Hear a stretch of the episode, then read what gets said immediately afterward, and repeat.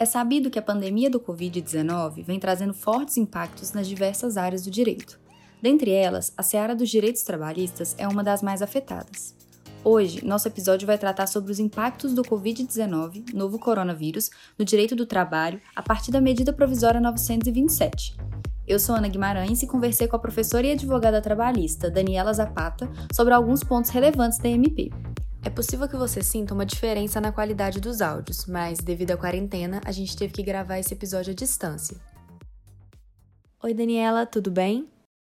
Olá, Ana, tudo bem? Eu queria agradecer aqui o convite que me foi feito pela Papel Jurídico e é uma alegria poder conversar com vocês um pouquinho a respeito dessas mudanças trazidas pelo contingente que a gente passa hoje do coronavírus. Bom, a gente vai conversar um pouquinho aqui sobre a medida provisória 927, que foi editada na segunda-feira, então tem mais de uma semana. Essa medida provisória, ela dispõe sobre as medidas trabalhistas é, que foram elencadas para o enfrentamento do estado de calamidade pública com um enfoque é, tentar manter o vínculo de emprego, tentar fazer com que esse período traga menos impacto para as relações de emprego. Bom, Dani, algumas dúvidas. É, a MP 927, ela autoriza a redução de salários? E mesmo que o empregador reduza a jornada, ainda assim vai poder haver a redução dos salários proporcionalmente? Bom, havia uma expectativa muito grande com relação a essa medida provisória 927, porque uma semana antes o governo disse que iria editar um pacote de medidas é, para que o empregador conseguisse preservar o emprego e, por consequência, os empregados a sua renda. Então, a princípio, nesse pacote em que o governo menciona essas medidas, é, houve assinalação, ou, houve é, uma indicação de que o governo poderia reduzir os salários através da redução de jornada. Então, isso foi um ponto é, mais de uma vez debatido durante uma semana antes da, da edição da medida provisória, e quando ela veio, é, foi uma surpresa, porque não havia nada falando de redução de jornada, nem mesmo redução de salário. Então, uma coisa importante: o empregador que se deparou com essa medida provisória, e acha que essa medida provisória autoriza a redução de salário, eu preciso dizer o seguinte: não há possibilidade de redução de salário por força dessa medida provisória. A única hipótese de redução de salário é por norma coletiva. E isso é, é determinado pelo artigo 7 da Constituição, então isso não vai mudar, é o princípio da irredutibilidade salarial é, em regra, o salário não pode sofrer redução a não ser que haja participação do sindicato dos empregados, né, através de um acordo coletivo ou de ambos os sindicatos através da convenção coletiva. Portanto, muitas pessoas ainda acham possível reduzir jornada e reduzir salário. As pessoas pensam que seria quase como uma questão matemática. Se a pessoa trabalhava oito horas e recebia mil reais, Aliás, vamos colocar dois mil reais, se a pessoa passa a trabalhar quatro horas, ela passa a receber metade desse salário, 500 reais. Isso não é possível e eu repito, a única possibilidade de redução de salário é por norma coletiva. Portanto, a medida provisória não trouxe como possibilidade de diminuir é, o impacto é, dessa calamidade pública nas relações de emprego, a possibilidade de reduzir salário. Outra questão muito interessante é que a gente tem que lembrar que é, esse estado de calamidade pública, ele inclusive é anterior à medida provisória. Então, até que a medida provisória fosse editada, muitos empregadores tomaram atitudes sem respaldo nem mesmo da lei, nem de qualquer é, decreto ou orientação governamental. Portanto, essa medida provisória é, de segunda-feira, do dia 22 de março, ela diz assim lá no finalzinho dela que qualquer medida adotada pelo empregador que não seja contrária a essas medidas tratadas na medida provisória vai ser, vai ser tida como lícita, né? Então ela convalida essas atitudes do empregador. Todavia, alguns empregadores, à época, já tinham resolvido conceder licença não remunerada aos empregados. O que é uma licença não remunerada? O empregado é, é informado que deve ficar na sua casa e aqueles dias ele não recebe salário. Não há essa hipótese nem na lei, nem na medida provisória. Então, o empregado que não foi dispensado pelo empregador e que está na sua casa, Esse período a gente considera período de interrupção do trabalho, porque ele não trabalha, mas ele deve receber os dias que ele está em casa. É, a licença remunerada é possível, a licença não remunerada não é possível, nem pela lei, nem pela medida provisória. É, com relação às férias, o que fala a MP 927? Bom, essa medida provisória ela traz algumas formas de tentar fazer com que essa, essas relações de emprego sejam mantidas. Então, ela traz aqui a possibilidade do teletrabalho, é, que, segundo essa medida provisória, é aquele trabalho em domicílio, ou em outras palavras, é o home office. Mas eu preciso dizer o seguinte: essa medida provisória ela confundiu um pouco o conceito de teletrabalho com o conceito de trabalho em domicílio, que pela CLT são coisas diferentes mas acho que nesse momento a gente é, nem nos interessa muito saber a diferença, porque o intuito da medida provisória foi autorizar que o empregador colocasse seus empregados para trabalhar fora da empresa, né? ou seja, lá em sua residência. A segunda forma de tentar diminuir esse impacto é, financeiro é com a concessão de férias individuais. Então, qual é a grande novidade com relação às férias dessa medida provisória? Todo empregado, pela regra, ele só tem direito a sair de férias depois que ele tenha trabalhado mais de um ano. Essa medida provisória ela autoriza a concessão de férias, mesmo aqueles empregados que não tenham completado o que a gente chama de período aquisitivo, que são aqueles 12 meses de trabalho. Então, como é que funciona? Se você tem um empregado que trabalha nove meses, você pode conceder férias a esse empregado, a gente chama então de antecipação de férias individuais. Você paga o valor das férias é, como se ele já tivesse trabalhado 12 meses. É, o pagamento de um terço constitucional é importante explicar o seguinte: o valor das férias, todo mundo sabe que é o valor do salário acrescido da gratificação de um terço. Essa gratificação de um terço ela pode ser paga até dia 20 de dezembro desse ano. Então você faz o pagamento do valor do salário e a gratificação de um terço até dia 20 de dezembro. Quando o empregado voltar dessas férias que foram antecipadas por você, começa um novo período aquisitivo dele. Outra questão muito importante para mencionar sobre a medida provisória é que ela serve também para regulamentar as relações de emprego dos domésticos. Então, você que tem uma empregada doméstica, você que tem um motorista, você que tem um jardineiro, um caseiro, que tenha vínculo de emprego, ou seja, você que tem um empregado doméstico, você pode aplicar também essa medida provisória a este tipo de empregado, tá? Não só empregado doméstico, mas empregado rural, é, ao estagiário que não é empregado, mas ao estagiário naquilo que couber. Eu preciso dizer também o seguinte: o empregado doméstico ele não é regido pela CLT. O empregado doméstico ele tem lei própria, que é a Lei Complementar 150 de 2015. Então, o que, que a gente tem que observar?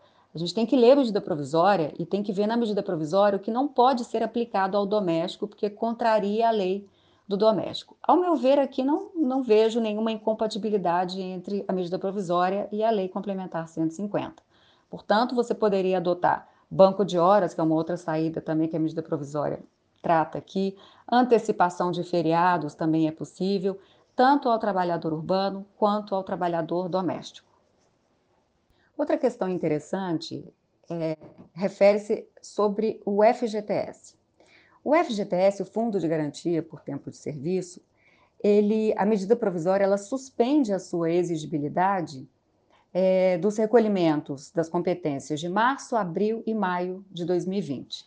Essas competências de março, abril maio de 2020, elas vencem em abril, maio e junho de 2020.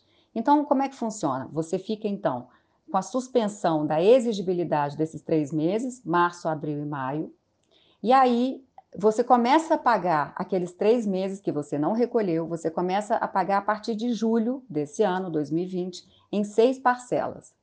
O importante frisar aqui é que o empregador deve comunicar através do e-social que ele vai fazer esse parcelamento.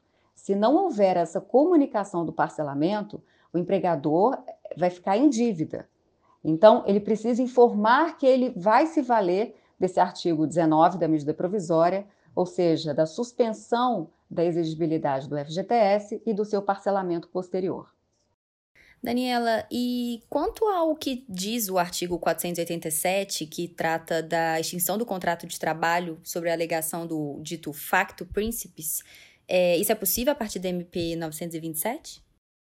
Bom, com relação à extinção do contrato de trabalho, não há dúvida que nesse período é, é possível dispensar o empregado sem justa causa, desde que o empregador pague as verbas rescisórias. Uma questão muito debatida atualmente é a respeito do que trata o artigo 486 da CLT, que nós chamamos de fato do príncipe. Esse artigo 486 da CLT, ele diz que em caso é, de paralisação da atividade da empresa, de forma permanente ou de forma provisória, é, em decorrência de um ato estadual ou federal ou municipal, a indenização dos 40% fica a cargo dessa, desse, dessa autoridade que possibilitou ou determinou a paralisação da atividade empresarial. Então, outras palavras, o que se pergunta é o seguinte: aqui, aqui em BH nós temos uma realidade, aqui em Belo Horizonte nós temos a realidade que nós temos uma determinação municipal de que várias atividades é, não funcionem, como por exemplo o comércio.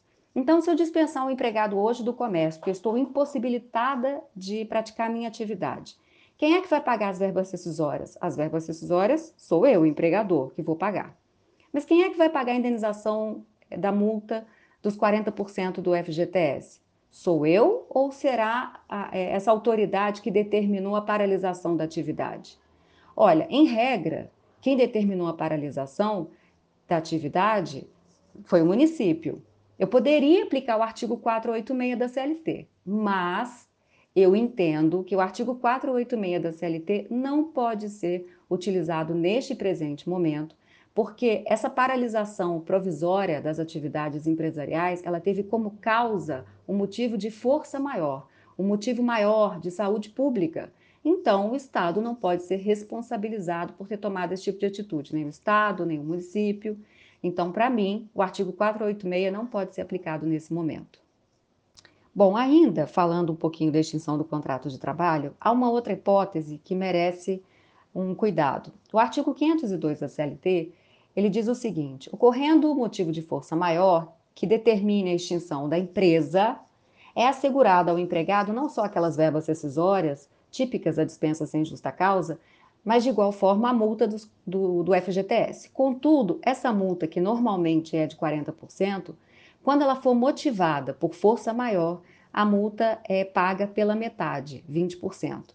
Eu não estou dizendo que os empregados que forem dispensados neste momento, eles vão receber as verbas decisórias e a multa pela metade. Eu estou dizendo que os empregados que forem dispensados neste momento e que a empresa não exista mais, em que a força maior determinou a extinção da empresa, é nessa hipótese que o empregado vai receber a multa dos 40% pela metade.